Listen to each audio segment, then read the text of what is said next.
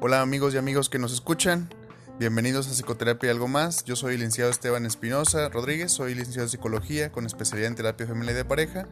Y hoy me acompañan, como en los demás programas, mi esposa, la licenciada Yureni Cuevas Gutiérrez, también licenciada en Psicología con especialidad en terapia femenina y de pareja. Hola amigos, bienvenidos. Y el día de hoy hablaremos de un tema que es para algunas personas y algunas parejas un tema muy delicado y espinoso, que son las finanzas.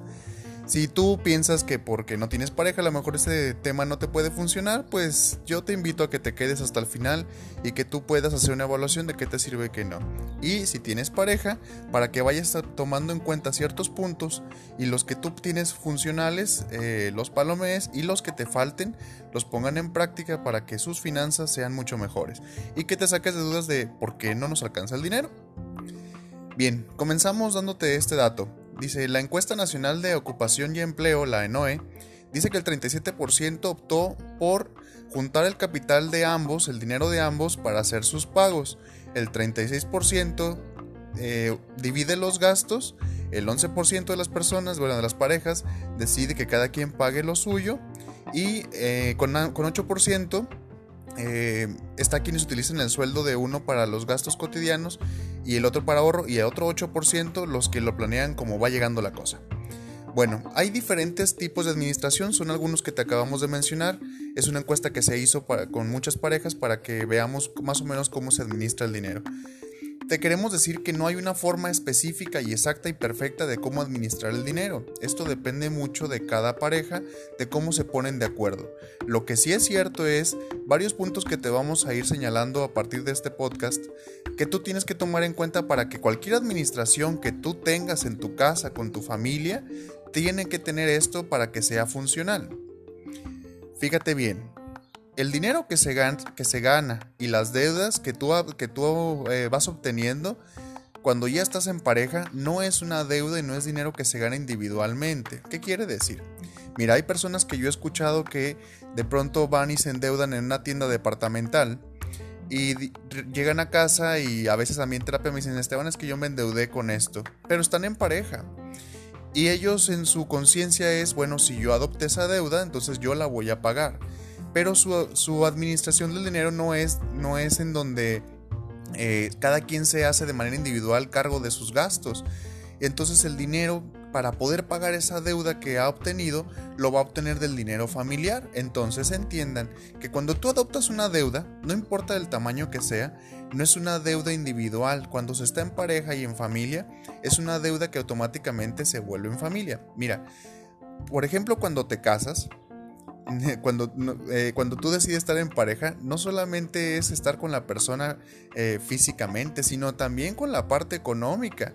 Si la otra persona tiene deudas cuando se, cuando se comprometió contigo, cuando está casado contigo, son deudas que van a tener que pagar mientras están en familia. ¿Y de dónde va a salir ese dinero? Pues el dinero que se gana mientras estamos en pareja. Entonces no podemos hacer caso omiso a eso. El dinero que se gana igual, no es nada más yo voy, trabajo y yo gano mi dinero. Eso está bien cuando estás soltero. Cuando se está en pareja tienes que irlo pensando y cambiar tu chip a entender que el dinero se va a hacer, se para poder hacer proyectos en pareja, proyectos familiares y si tu administración del dinero también se, hace, ahorita vamos a hablar de los mitos que hay, de cómo no podemos hacer el usar el dinero, pareciera que no podemos usar el dinero para nosotros porque todo el dinero es para la pareja, eso es falso, ya lo iremos explicando. Hay muchos problemas que se van eh, apareciendo en el camino mucho también depende de la educación financiera que tengamos. Si tú vienes de una familia donde tu papá, tu mamá o quien sea, o cualquier tutor que te haya creado, te enseñó al manejo del dinero, fíjense que todavía ni siquiera entramos en administración, sino al manejo del dinero. ¿Qué significa tener dinero? ¿Qué haces cuando tienes dinero? Mira, hay un, ¿cómo puedes saber si tú haces un buen uso del dinero? Si tú eres de los que cree que cuando tiene dinero y ha hecho un buen trabajo, se tiene que dar un gustito y te lo haces nada más por el simple hecho de creer que te lo mereces porque es un gustito, ahí la administración no es tan adecuada porque tú te lo puedes merecer y yo te puedo decir que te mereces lo más grande del mundo porque te esforzaste, porque trabajaste muchas horas. Pero antes de que tú vayas y lo hagas simplemente porque te lo mereces, hay que ver tu bolsillo, hay que ver tus deudas, hay que ver a tu pareja, hay que ver a tu familia también si ese dinero no es necesario para otras cosas como prioridad. No tiene que ver solamente con merecer, tiene que ver con administrar. Tus tutores o tus padres te pueden haber enseñado esto de manera directa explicándotelo o también con su ejemplo. Si tú vienes de una familia donde habitualmente están endeudados y son de los que huyen también de las tiendas departamentales cuando van a cobrarles a la casa, es muy probable que tú también vayas a tener esa clase de dificultades con el dinero. Serás de los que a lo mejor compra algo, ah, ya sea tiendas o a lo mejor alguien de manera particular, y te esconderás para no pagar. Estas son cosas que vas repitiendo, entonces es importante que vayas teniendo conciencia de qué tanto tu manejo del dinero se parece al que tuvieron tu papá o tu mamá o alguno de tus tutores y que tú estés recayendo en esos problemas. Bien, pues vamos a hablar en algunos puntos básicos sobre en qué gastamos nuestro dinero. Quizá no será muy nuevo que mencionemos que necesitamos cubrir pues, nuestras necesidades básicas eh, y servicios básicos. Pues obviamente esto incluye la alimentación, el mandado que, la despensa que tengas que hacer diario, si estás pagando una casa de cualquier forma, si es una renta, si tienes un coche y lo que esto implica, pues todos los gastos que esto implica, ¿verdad? Eh, y por ejemplo, las familias que... Eh, que tienen hijos, las parejas que tienen hijos, pues también les va a llevar gastos, eh, los mencionamos como básicos, ¿verdad? Que nos permitan eh, pues el subsistir. Necesitamos vestirnos, calzarnos. Pero también están los complementarios, aquellos gastos que incluso a veces de verdad ya ubicamos como básicos porque tienen que ver con ciertos servicios que nos van a traer un, un bien. Por ejemplo, pagamos eh, cuentas de, los celulares, pagamos internet, pagamos televisión por cable, eh, nos compramos una nueva tablet y porque la necesitábamos y pues obviamente hay que pagarla. Todo este tipo de servicios o de ayudas que nos pueden, este, pueden ser benéficos para nosotros y nos traen este, un, buen servicio, huelga la redundancia.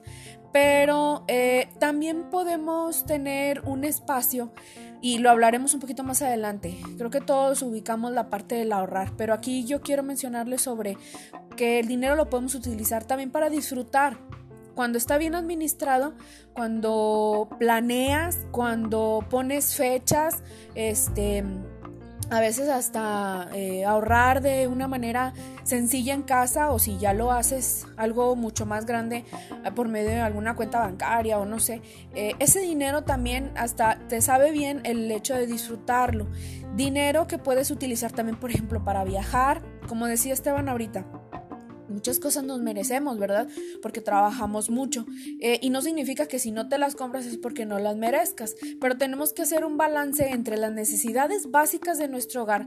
Tal vez en tu casa en ese momento eh, estás teniendo un problema con el drenaje, con la plomería de tu casa y entonces lo estás gastando en otras cosas que no son básicas, que solamente es para... Em, al disfrutarlo de otra manera y lo que sí había que hacer en casa pues lo estamos omitiendo. También es importante, creo que todos mencionamos al principio pues nos queda claro cubrir esto estas necesidades lo mencionamos como básicas y complementarias, pero también podemos hacer un pequeño ahorro o ir planeando con tiempo dinero para regalos.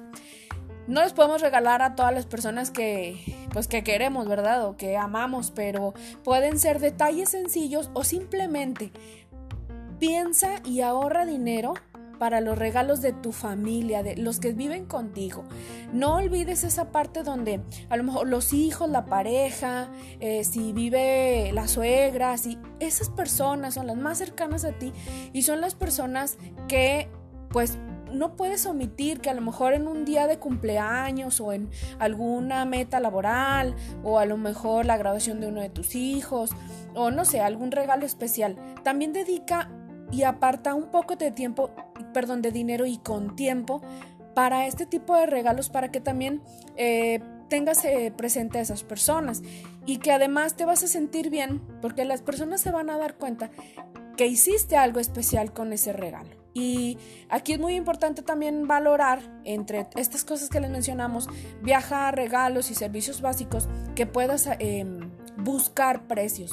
No irnos luego, luego a lo primero que vimos y, ah, este me gustó. O porque nos ofrecen miles de mensualidades y pensamos que así nos va a convenir mejor y resulta que no. Eh, es mejor preguntarle a otras personas. Si nosotros no sabemos, pues es mejor preguntar, buscar opciones. Eh, dicen por ahí que lo barato sale caro. Pues a lo mejor sí, o dependiendo qué es lo que vas a gastar. por ejemplo, no jugamos con, no jugamos con la parte de la salud eh, o con la parte de la educación, o hay cosas en las que sí podríamos invertirle un poco más. Mira, habitualmente cuando estamos en pareja, eh, inconscientemente, yo te invito a que no lo hagas así, pero a veces inconscientemente elegimos a quién se va a encargar de las responsabilidades económicas. ¿A qué me refiero con que no lo hagas inconsciente? Es si tú ya tienes años eh, en matrimonio o estás por casarte o vivir en pareja, siéntate y platica con tu pareja acerca de cómo van a administrar el dinero y quién tal vez puede hacer los pagos. Cuando alguien se pone con este rol significa que a lo mejor entre los dos, uno a lo mejor es más hábil con la tecnología y dice, oye, puedo hacer estos pagos inclusive sin salir de casa. O a lo mejor ambos no son tan diestros en la tecnología, pero saben dónde tienen que ir a hacer los pagos y uno tiene más tiempo que el otro a veces uno es el que lleva más la administración. Lo que no se vale, y esto es un error muy constante, es si mi esposa lleva la administración del dinero, es yo llego, le doy mi dinero, pero ya no le doy seguimiento en qué se está gastando el dinero. Bueno, a ti hombre, si tu esposa está llevando tu, eh, tu administración del dinero de la, de la familia, y ni siquiera sabes, porque luego es bien fácil reclamar, por eso este punto es importante, cómo se gastó el dinero, no es dar como una supervisión, es que estar en pareja es ir viendo cómo vamos a gastar las cosas. Que a lo mejor el otro después se haga cargo a lo mejor de hacer el mandado, de pagar el agua, luz, teléfono, cable, ok, pero tú sabes cómo se está gastando. No se vale que alguien llegue y te diga, oye, ¿y cómo se gasta tu dinero? Ah, yo no sé, ella es la que se encarga o él es el que se encarga. No, ese es el error más frecuente. Y después vienen cuando no nos alcanza el dinero para hacer ciertas cosas, reclamos tan sencillos como el, pues en qué te gastas el dinero, si te lo acabo de dar apenas ayer, si tú no sabes cómo se gasta, eres igual de responsable y culpable que el que lo está administrando. Entonces, ambos tienen que meterse a la administración del dinero. También les hablábamos ahorita de educación financiera. Bueno, si tú eres de las personas que de pronto les causa mucha angustia quedarse sin dinero y de pronto con esa angustia que tienes, eh, siempre estás preocupado porque puede ser que mañana te falte y no vas a poder resolver algunas cosas, por eso es importante que tengas como presupuestos. Ya luego lo mencionamos más más a detalle. Pero si tú mantienes esta angustia, lo que va a provocar es que no tengas ni siquiera gastos como los que ahorita te mencionaba Yureni, para necesidades básicas o para complementarias que también son importantes para la pareja. Hay que aprenderte a soltar. Es difícil que ambos tengamos la misma educación financiera. Habitualmente uno puede ser mejor que el otro o conozca más datos acerca de, de cómo actuar mejor con el dinero. El chiste es que aprendamos. Yureni ahorita también le decía algo bien importante. Si no sabemos, preguntamos. Si uno sabe, el otro le enseña, no nada más es, ay, ya cállate hasta un lado. No, si yo sé cómo funciona una tarjeta de crédito y mi pareja no, mi responsabilidad en pareja es, nos sentamos y te explico cómo funcionan las fechas de corte, las fechas de límite de pago, eh, que suelen ser como algo enredosas, pero te, trato de explicar para que tú entiendas cómo, por qué lo hacemos en este tiempo y en este momento. Y si tu pareja te pregunta 100 veces, 100 veces le contestas. Porque eso es estar en pareja y eso es tener una educación financiera en pareja sana. Otra parte importante es la honestidad financiera. La honestidad financiera tan simple es como no echar mentiras de qué, cuánto gano, cuánto gasto y en qué lo gasté. Tú puedes pensar, oye, entonces le tengo que dar cuenta de todo.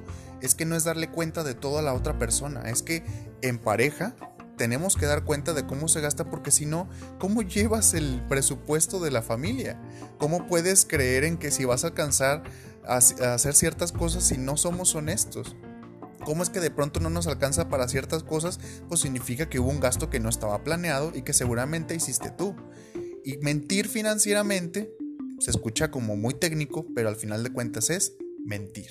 Y mentir dentro de una relación de pareja, pues es algo que ya empieza a ser grave. Entonces, hazte consciente de por qué lo tienes que hacer. Y bueno, nosotros hemos relacionado un poco, hablando de este último punto que menciona Esteban de la honestidad financiera, con algunos mitos que hemos creído que pueden tener las parejas o que los hemos visto eh, acerca de esa administración que, que hacemos juntos. Y uno de ellos es hacer, elaborar esta frase como no tengo dinero para mí, porque sentimos que la otra pareja, cuando así lo definieron al inicio, eh, les hablamos de porcentajes, em, tú te vas a encargar de todo el dinero. Y entonces la sensación del otro es, pues entonces no tengo dinero para mí. O todo lo que gasto, todo, perdón, todo lo que gano, no me queda nada. Y entonces eh, se derivan de aquí muchos pensamientos así como... Em, pues fatalistas y de mucha frustración de que no tenemos dinero de una manera individual. ¿Por qué hablamos de mitos? Porque creemos que entonces si lo hacemos en pareja, nos va a absorber, nos va a controlar, eh, vamos a perdernos en esa parte económica. Si bien sabemos que claro hay una, una eh, violencia económica también, pero no estamos hablando de eso, estamos hablando de hacer equipo, estamos hablando de hacer acuerdos, estamos hablando de que sea parejo y que sean los dos los responsables de esta parte tan importante como lo es el dinero. Eh, y bueno, uno de ellos era lo que ya mencionamos, como me quiere controlar por, esta, por este medio y no se trata de eso, se trata de que entre los dos juntos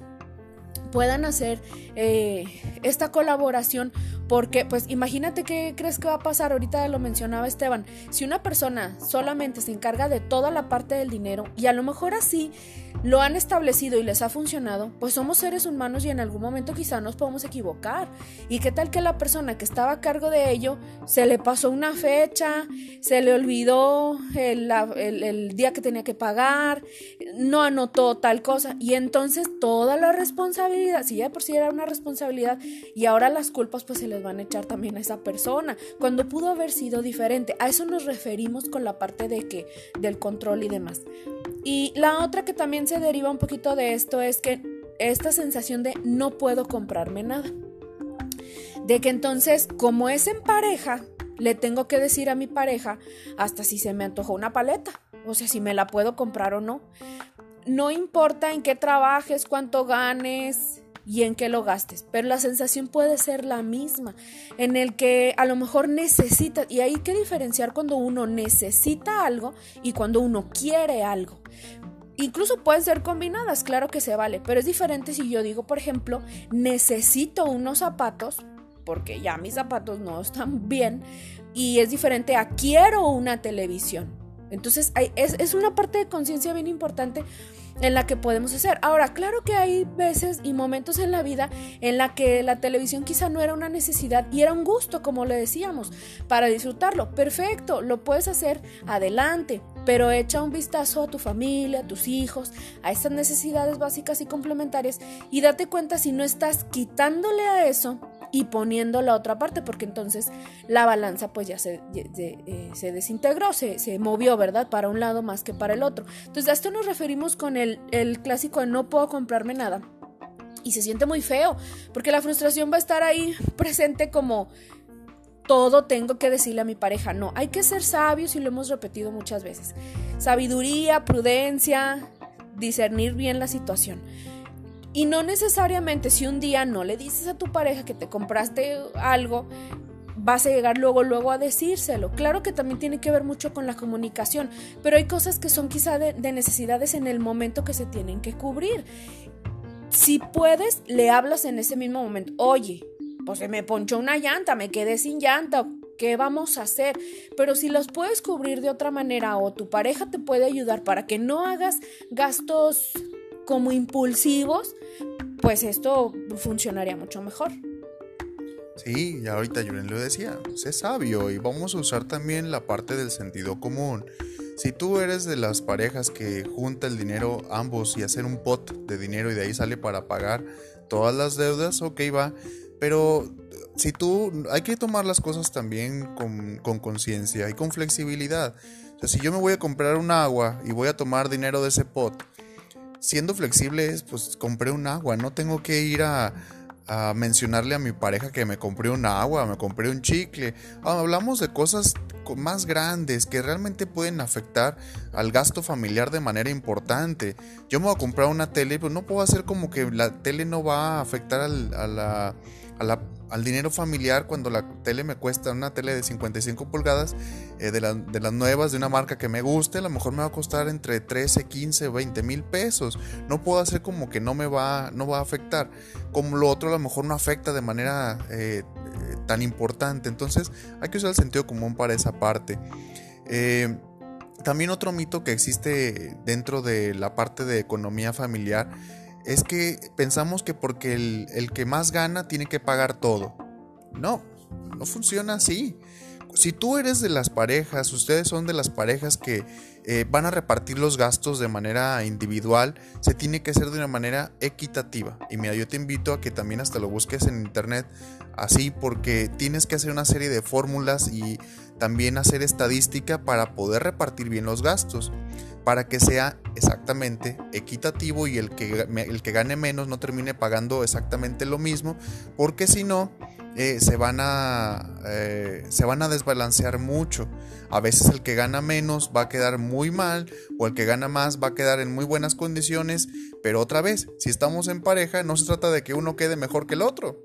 Si estamos en pareja, se trata de que los dos queden de buena manera para una administración financiera adecuada.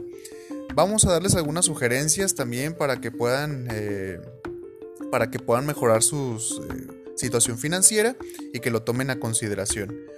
Eh, la primera cosita que ahorita les podemos recomendar y que sobre todo por esta situación de la pandemia y aunque no estemos en pandemia, chicos, chicas, si no tienen necesidad de sacar cosas a meses sin intereses, no lo hagan porque a veces se nos hace muy fácil de esta gran promoción de 12 meses sin intereses y tú lo ves y dices, ok, una.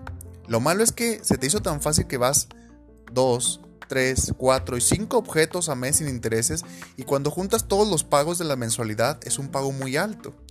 Y entonces obtuviste sí muchos productos, pero tu gasto es muy alto. Entonces no te dejes engañar porque la tienda te lo ofrezca muy lindo. Y si no tienes necesidad de pagarlo a meses, no lo hagas. Trata de pagar con la mayor frecuencia de contado y así evitar deudas completamente innecesarias. Bueno, creo que este ya lo sabemos todos, lo hemos ido mencionando que es el ahorrar. Em, que podamos este, ir teniendo, bueno, lo pusimos como si fuera un colchón y esta parte de ahorrar nos puede servir para varias cosas. Ojalá y no nos pasara una emergencia, ¿verdad? De una enfermedad, un accidente, este, pues no sé, algo que fuera desagradable. Eh, si ya la regamos, si se nos pasó tal fecha de pago, este, si nos equivocamos en algo, si compramos, como dice Esteban, muchos objetos a muchos meses y resulta que ya la mensualidad entre todos se nos juntó, bueno, algo que pueda salir de ese ahorro. Y como sugerencia o, o una forma es que se ahorre el 10% de lo que se gana para que vaya ahí y que sea intocable, ¿verdad? De preferencia, porque luego a veces pensamos que como en la televisión y recuerdo me acordé de la familia peluche como que es que esto es una necesidad porque iba a ir a una fiesta algo así necesitaba comprar un, un vestido y, para eso iba a servir este lo del ahorro no o sea el ahorro es para estas cosas que son imprevistas que no nadie espera y nadie desea pero pues a veces se van a presentar puede ser que ok, nos enfermamos y ni siquiera tocamos el ahorro, pero a lo mejor si ya hasta nos hospitalizaron, bueno, pues de ahí podemos tener esa seguridad. ¿No se imaginan la confianza que nos va a dar eh, eh, esa, esa tranquilidad de que, bueno, estoy aquí a lo mejor fue en lo privado o aunque fuera en un, en un hospital público, pero pues gastos, las personas que, tienen que quedarse con, nosotros, los medicamentos en casa o no sé, los cuidados, ¿verdad? Que necesitemos. Te va a dar una tranquilidad tan grande saber que está ese dinero ahí. Y ahorita, precisamente como estamos en esta parte pues de toda la pandemia y que muchas personas han perdido sus trabajos o los ingresos no son los mismos, si algunos de ellos pudieron tener algo ahorrado, pues imagínense lo, lo benéfico que les está saliendo en estos momentos o quizá ya está acabándose el ahorro, pero por un tiempo les dio esta seguridad de saber que tenían ese dinero ahorrado. Tenemos una muy mala costumbre. Eh, como mexicanos, o no, sé si decir como que toda Latinoamérica, pero casi creo que sí, de no ahorrar y de ser impulsivos a la hora de comprar por todas las ofertas atractivas que nos, que nos, que nos ponen, ¿verdad? Eh, pero es muy importante fomentarlo. Si tú no tienes el hábito de ahorrar, lo puedes adquirir, no pasa nada. Si tus padres, tus tus figuras no te los enseñaron, tú lo puedes adquirir y se lo puedes enseñar también a tus hijos entendiendo que otra vez cuando le decimos ahorrar este dinero es que no se toca, sobre todo porque entiende que muchos de nuestra, bueno, de la generación nueva no va a tener jubilación, amigos y amigas. No es como a lo mejor tus papás que son jubilados y tienen un plan financiero que les va a seguir pagando hasta el final de, de su vida muchos de la nueva generación no van a tener esa oportunidad, entonces es importante que te vayas preparando para el futuro y ahorres dinero para tu retiro. Hay muchas financieras que también te ayudan a poderlo hacer, retirándote dinero directamente de la cuenta para que ni siquiera lo veas ni lo toques y que sea un dinero exactamente para el retiro y que tú tengas una vejez pues agradable financieramente. No es dinero cuando hablamos ahorrar, no es dinero para que ahorres y te vayas de viaje. Esa es otra clase de ahorro. Tú puedes ahorrar para diferentes cosas, pero te recomendamos el 10% que sea intocable. Inclusive hay ahorros para situaciones de emergencia como las que ahorita ya mencionaba Yureni, para emergencias médicas o cosas de la casa. Que tengas un presupuesto para cada uno de ellos te lleva a que puedas tener una buena planeación y de esa manera que no vayas a gastar lo que no puedes pagar. Sí, ahorita hablábamos de los meses sin intereses, así es como se van juntando las cosas. Si tú tienes, imagínate, vas a planear un viaje, porque ya tienes mucho tiempo sin viajar o porque esto de la pandemia con la cuarentena pues te, te truncó muchos viajes o te estás harto de estar encerrado o encerrada y dices lo primero que voy a hacer es viajar. Hay que hacer un presupuesto realmente de cuánto puedes gastar, a dónde puedes ir, dónde te gustaría ir y si con ese dinero alcanza. Si no se puede, no lo hagas y busca un destino que tal vez sea mucho más económico o que se adapte a tus necesidades, entendiendo que no es tanto el dinero, sino cómo quieres viajar. Puedes viajar a Europa, sí, y a lo mejor te va a salir más barato si te vas de mochilazo. Como que a lo mejor con ese dinero, si tú viajas en una, a una comunidad cercana de donde vives, vas a viajar con lujos. Entonces no es tanto el dinero, sino también la forma en que quieres hacerlo. No es lo mismo quedarte en un hotel de 5 estrellas que en un hostal. Entonces vayan planeando de manera adecuada qué planean hacer también como familia, porque no es lo mismo viajar soltero o soltera que viajar en pareja. Hay que planear las cosas por dos. Y la verdad es que no sé si decir que muchas veces, siempre no, estoy segura que siempre no, pero si le buscamos, sí se puede. Porque a veces las familias y las parejas creen que es que no tenemos dinero para nada. Y sí tenemos dinero en ese momento para hacer un viaje a Europa, pues no. Pero sí puedes hacer un viaje cercano a, o a una ciudad o un estado cercano y sales y disfrutas y ves otras cosas y conoces y comes cosas distintas, no sé pero no, no puedes hacer algo más, este, más allá, pero sí lo puedes hacer. Si te limitas en algunas cosas diarias y dejamos de gastar en algunas chucherías por ahí que a veces andamos gastando, eh, ahorramos y, y, comemos a lo mejor más en casa, no compramos tanto en la calle, no sé, cosas que hasta nos van a beneficiar en la salud, no sé. Y sí lo puedes hacer. Hay que aprender a decir no también, cuando de plano a veces es no y sobre todo cuando a veces nos agarra desprevenidos y nos quieren ofrecer a uno de los dos, eh, en pareja o los, los papás andan separados y a uno le ofrecen una cosa y ándale que ya se este ya aceptó algo, un pago o no sé, o comprar algo y no le dijo a la pareja. Hay que aprender a decir no individual y en pareja.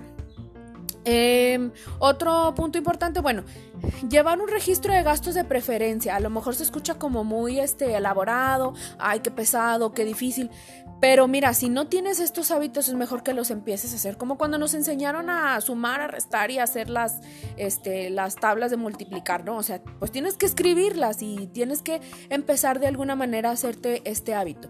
De preferencia que puedas llevar los registros de aquellos pagos, a lo mejor lo más grande que debes, eh, lo, puede ser que lleves hasta los servicios básicos o por lo menos juntes los recibos para que si hay algún problema pues tengas tu evidencia.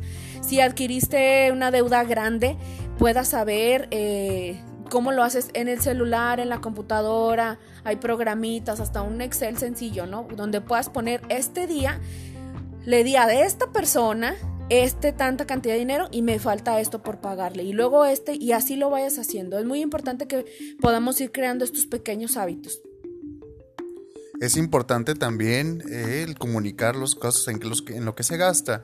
Si yo fui, hice un pago y vamos registrando también los pagos, como ahorita decía Yureni, ok, pagué el cable, salió esto y gasté tanto, se pagó el agua, gastamos tanto y se pagó esto. Y también fíjense cómo es diferente, fui y pagué a que al final de cuentas a lo mejor yo lo hice de manera física, pero lo hicimos entre los dos porque de ambos salió el dinero. No importa que lo repartamos porque es nuestra administración, entonces pagamos tanto, pagamos tanto de luz, pagamos tanto de agua, pagamos tanto de cable. Procuden meterse el chip de hacerlo plural para que entendamos que las finanzas son de dos.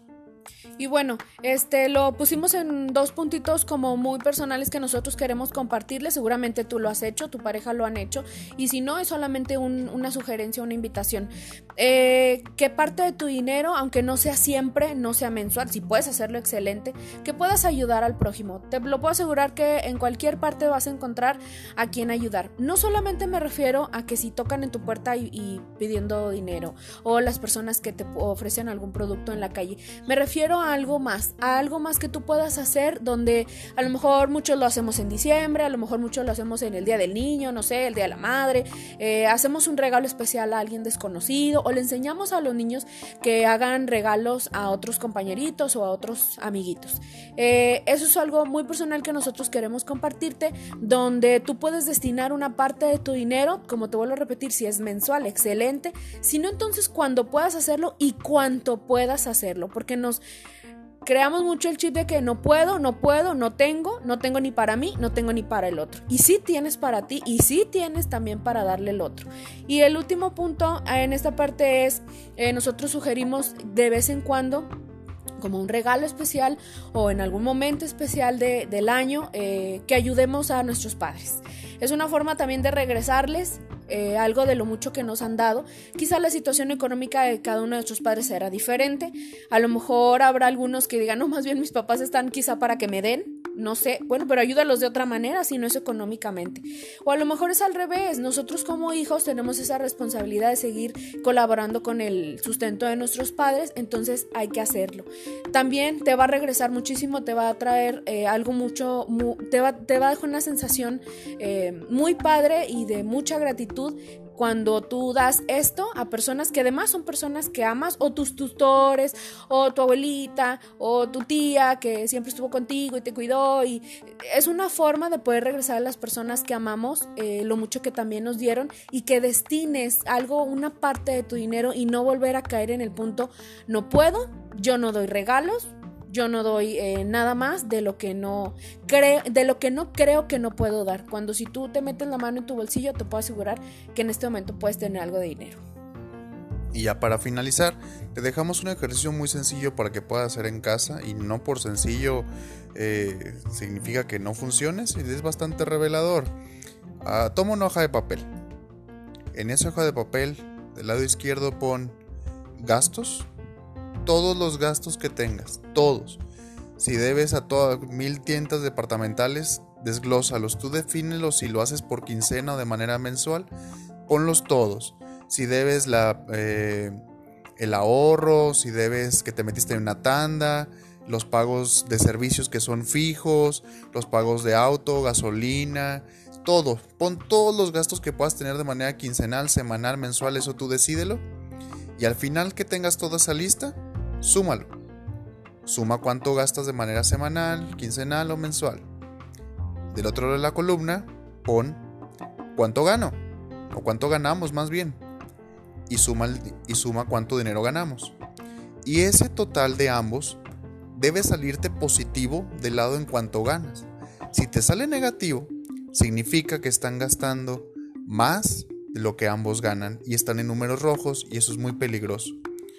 Tengan mucho cuidado, este ejercicio sirve exactamente para que te puedas dar cuenta de qué tan bien o qué tan mal están financieramente. Otra cosa es que les recomendamos es que traten de invertir su dinero. Sean emprendedores, gasten su dinero sabiamente, pero también inviértanlo para que su dinero crezca, que no solamente dependan de sus trabajos. Busquen más formas y opciones de invertir. Vayan a, con corredores de bolsa, a los bancos, o a familiares y amigos que también tengan negocios y que les puedan explicar cómo es invertir.